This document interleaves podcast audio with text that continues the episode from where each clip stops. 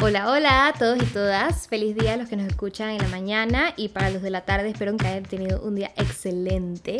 Hoy vamos a hablar de algo que yo sé que todos aquí hemos recibido y nos vamos a ir un poquito haters porque para mí hay cosas que me molestan y luego están los fake news. Que encima de todo en esta época de pandemia mandan como 18 mil cosas al día y la mayoría realmente son fake news y causan demasiada ansiedad y demasiada confusión porque la gente realmente se los cree y la gente los manda por ahí en todos los grupos de WhatsApp y simplemente no son verdad. Así que para este episodio llamé a Camila Dames, que literalmente hace fact-checking for a living. Ella ha hecho cursos en este tema. Así que ella nos puede dar un par de tips de cómo podemos saber si estamos recibiendo un fake news o no. Camila trabaja en Infoanálisis de Omega Stereo en las mañanas y además es jefa de la unidad de segmentos especiales para TVN Noticias. Entre los segmentos que ella supervisa están Estás Clarito y Bien Chequeado. O sea que Camila es la persona perfecta para que nos cuente un poco sobre esto. Los, fake news, que en verdad en español más que noticias falsas, en verdad son desinformación. Parte del problema es que la ficción siempre va a ser mejor que la realidad. Entonces, exacto. Entonces la gente se agarra como de la salsita y del picante de la cosa. Exacto, porque aunque uno publique 10 noticias sobre que las mascarillas no te van a matar porque no te van a dejar sin, sin, oxígeno, porque los doctores obviamente la usan todos los días y los dentistas también y no se mueren, con que alguien mande una cadena sobre, sobre los riesgos de que te vas a ahogar en la mascarilla es más llamativo, es más divertido que la realidad. Entonces la gente prefiere mandar eso que mandar las 10 noticias que se publicaron con la verdad. Entonces, eh, eso siempre es como un punto de la, una punta de lanza, es, si suena fantástico, es sospechoso. La realidad en verdad es bastante aburrida, así que eh, si suena fantástico, es sospechoso. Entonces, ¿cuáles son como algunos comportamientos de riesgo, que así como yo los llamo, en redes? Número uno es cuando te mandan solamente texto, o sea, cuando es una cadena que no es un link, sino que es nada más un texto. como si alguien lo hubiera escrito en WhatsApp. Como si alguien lo hubiera escrito en WhatsApp, sea tu tía, tu, o sea, en especial si tú es forwarded o, que, reenviado y es solamente texto, ese es, es riesgoso por varias razones. Primero, porque cualquier persona lo puede editar. O sea, puede, puede, puede verdaderamente venir de un artículo, pero cualquier persona puede cambiarle palabras y seguir reenviándolo y la gente piensa que es del autor original. Hablando de, esos en específico, me acuerdo de uno que mandaron y al final a las cabezas sale que escrito por Perico de los Palotes. El señor Perico de los Palotes tuvo que mandar un comunicado diciendo, yo no escribí esto. O sea, imagínate, alguien más decidió escribir algo eh, echándole plomo a alguien, porque en este podcast no hablamos de política ni de religión, así que me lo voy a ahorrar, pero, o sea, le estaban echando como plomo a algo y el señor tuvo que salir diciendo, eso es fake y ese no fui yo. O sea, imagínate hasta dónde llega la gente. Y es lo que tú dices, o sea, eso es algo que un texto ahí cualquiera, cualquiera lo edita, cualquiera lo cambia. Y cualquiera se lo inventa, cualquiera lo edita. Entonces, lo mejor es, si verdaderamente uno cree que tiene un valor, lo más probable es que si, si es un experto o, una persona de algún tipo de, de, renombre, probablemente salió publicado en algún lado. Entonces, con agarrarlo y hacerle copy-paste y ponerlo en Google y ver si sale, por ejemplo, un artículo de un medio o, o, sea panameño o internacional, es una manera de ver si salió publicado en algún lado. Porque, ¿cuáles son las probabilidades de que te llegaría algo escrito así? Me explico. Si fuera alguien serio, probablemente lo publicaría. Entonces, esa, Entonces, es una manera de ver buscar el título que te salga o buscar el, autor y, o sea, fijarse si ha salido publicado ya en algún medio de comunicación ya serio, pues. Sí, y, no tiene que un medio de comunicación. No, no, y no tiene que ser ni siquiera eh, un artículo completo. A veces la gente manda citas, o sea, quotes de personas, y que esto lo dijo Gandhi, y una cosa toda revolucionaria, a veces lo buscas en Google y, o sea, si, si no te sale por ningún lado en un sitio o sea, que sea de un tipo de renombre que lo dijo Gandhi, probablemente no lo dijo. no, y también, también agarran quotes de gente y, y las sacan completamente de contexto, porque eso también pasa. una cosa es que, ¡Ah! ¿cómo es posible que dijeras eso? Y es dije, no leíste todo, o sea, no sabes como que cuál es el background de por qué esa persona dijo eso, o lo dijo en qué contexto. Exacto. Ahora, eso es como te mandan texto solo por WhatsApp, por ejemplo. Ajá, ajá. Eh, también hay que tener cuidado con los, links. Los links son más seguros porque uno puede ver, dije, ok, desde un medio que conozco o uno que yo sé que es relativamente serio. Pero siempre hay que ponerle atención al link porque si te mandan un artículo, por ejemplo, de las mascarillas, te van a matar porque te dejan sin oxígeno, y uno ve que el link es la mejorinformación.com, o sea, si es un link brujo, por decirlo así, ajá, ajá. sospechoso. Eh, porque si las mascarillas mataran, y voy a usar ese ejemplo porque no es un ejemplo político, si las mascarillas mataran a la gente, ese, o sea, probablemente lo publicaría, o sea, a lo mínimo un medio panameño, ¿me explico? O alguna revista de ciencia, o National Geographic, yo no sé, CNN, es porque uno, o sea, la gente puede desconfiar todo lo que quiera de los medios, está bien, pero al final los medios tienen una sala de edición que hay gente responsable por revisar eso. Entonces, si bien a veces, a veces cometen errores, cualquier medio de cualquier país del mundo, las probabilidades de que todas las personas en una sala de redacción se hayan equivocado siempre van a ser menores. O sea, siempre va a ser información más segura que lo que publicó una persona en un tweet o en un story de Instagram. Siempre, siempre, siempre. O sea, hay un nivel de confiabilidad mayor porque, más, pasó por la mano de más personas Exacto. que pudieron haber detectado un error. No por decir que los errores no suceden de vez en cuando. Entonces, revisar el link, y a veces, en Panamá no es tan común, pero en otros países sí, que a veces, por ejemplo, ponen disque cnnn.com, o sea, como que le, le cambian algo chiquito al link. No oh sé si, yo, yo sé si lo he visto, pero más, pero, más, en otros países, o, ponen disque, disque cnn.com.us o sea, cosas así, o dije abc.news.com. Y de hecho, algo así pasó, eh, no sé si recuerdan, pero pasó fue con una dirección de correo aquí en Panamá recientemente, que, los, que algunos medios publicaron que la ley seca se había levantado dos días antes de lo, de lo que en verdad se había levantado. Y fue porque a los medios, a los medios, a los periodistas, les llegó un correo de una dirección de correo que, o era una persona que en verdad sí trabaja en presidencia, entonces ponte que era eh, María Pérez, no es María Pérez, pero digamos, digamos que la dirección de presidencia era María Pérez, arroba presidencia.gov.pa. Esta dirección decía María Pérez Presidencia, arroba. Una cosa así.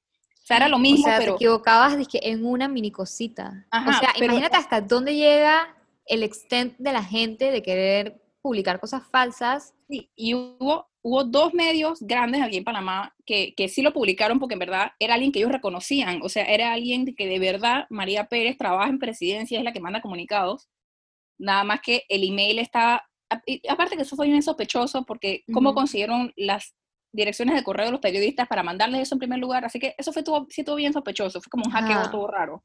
Pero el hecho es que eso pasa, fue algo muy raro, pero eso pasa, o sea, alguien y se, ve, se veía súper legítimo, porque la gente conocía a María Pérez, pero al final no era. Y así que uno tiene que tener cuidado hasta con los emails. A veces la gente se inventa todo tipo de cosas, pero verificar los links, siempre hay ver que si, si, hay algo raro en el link, también puede ser una manera de, de, evitarse pasar pena con sus familiares.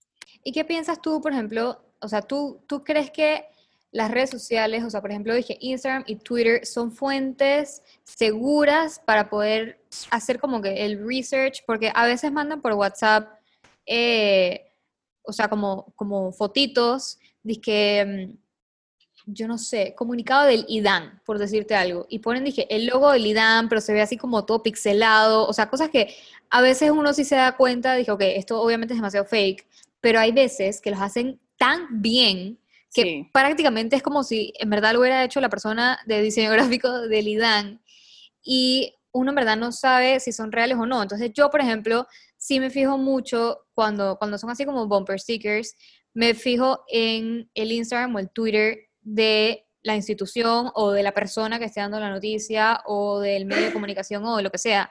¿Tú crees que, que, que verificarlo de esa manera es una buena verificación o te irías más como que a la página web? O sea, como que, ¿qué crees tú que es como un algo como que sólido que te pueda respaldar la información que tú estás recibiendo? Ok, yo sí confío, es más, las instituciones son más rápidas cambiando sus redes que cambiando su página web. Así que yo, yo sí diría es, más, es más fácil, es más rápido. Ajá, así que yo sí diría que es perfectamente confiable ir a buscar como la fuente oficial y si no, ir a buscar, de, bueno, dependiendo de lo que sea, obviamente, eh, si es un tema de, por ejemplo, si uno le llega un post y que ya no hay que pagar agua, obviamente uno puede meterse al post del IDAN. Y, y si fuera verdad, todos los medios estarían mandando push notifications, que alerta, que cancela, ¿me explico? Ah, bueno, eh, hablando de eso, sí, hubo un banco que parece que estaban mandando emails de también, un email brujo, así como, como, como decías en antes, era un email brujo que era disque igualito al del banco, pero también le cambiaban disque una letra. ah, sí, que, era disque para, para, para actualizar tus datos. Ajá, dije, actualizar tus datos de tu tarjeta de crédito, una cosa así. Y les hackearon la tarjeta de crédito a un montón de gente, porque cuando recibían el email se veía legit, o sea, parecía en verdad una comunicación de el banco en cuestión. Entonces, o sea, como que, como que ese, ese, ese tipo de cosas es la que, la que... Bueno, en ese sentido, es por eso que los bancos siempre te dicen que ellos nunca te van a pedir, o sea, que, que, que pongas tu información a través de datos. Digo, el problema también es que hay que jugar vivo, que ver el link, que no sea que banco con K, o sea, que sea... Ajá, ajá. Eh, lamentablemente, o sea, eso, si se, ve, si se ve real, es más fácil que la gente caiga. Y al final digo, en Panamá menos con otros países, pero hasta cierto punto real aquí. En, o sea, en otros países, en Estados Unidos, por ejemplo, hacer noticias falsas en verdad paga muchísimo dinero.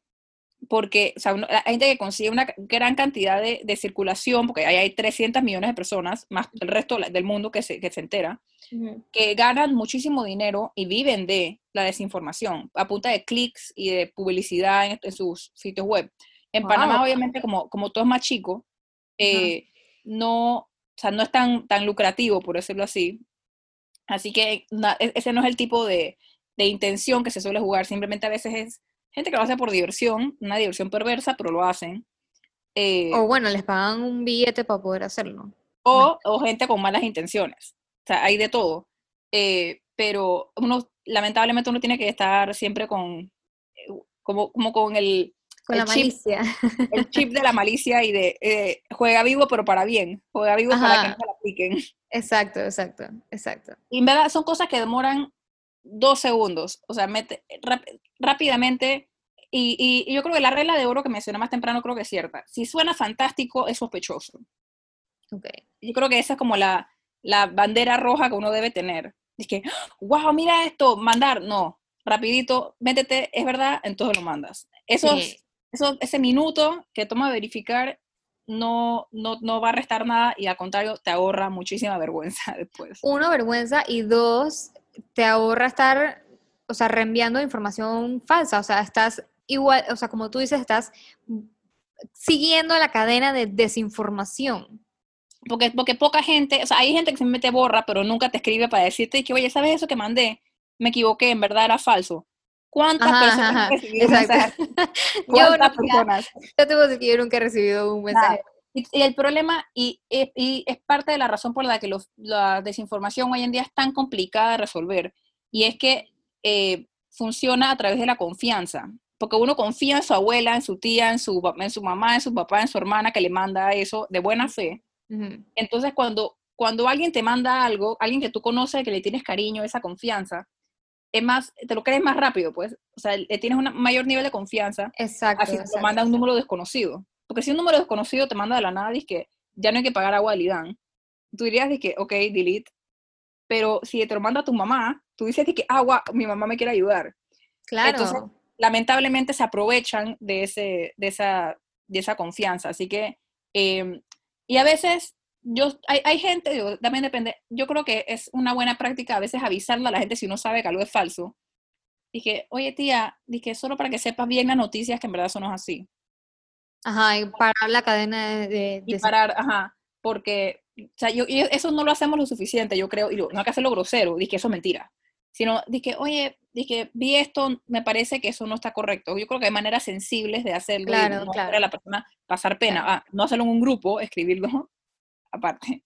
Exacto. Otras como cositas pequeñas de alerta.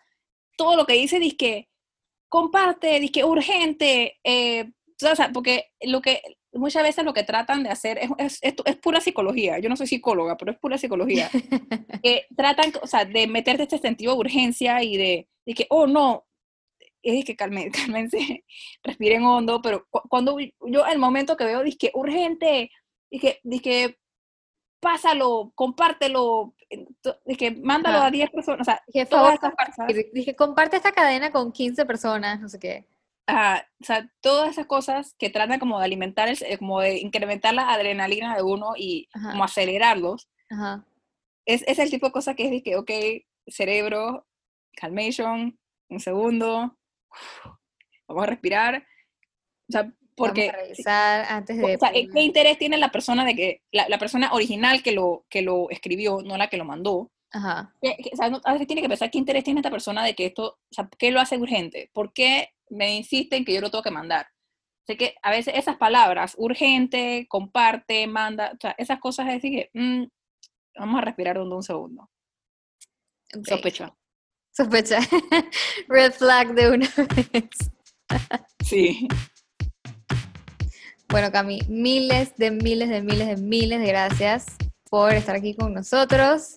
Thank you so much por toda la información que nos compartiste. Y bueno, eso es todo. Thank you.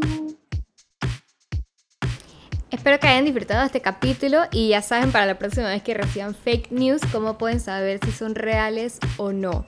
Recuerden seguirnos en Instagram, arroba divalgandopty y darnos follow en Spotify para que no se pierdan ni un episodio. Bye.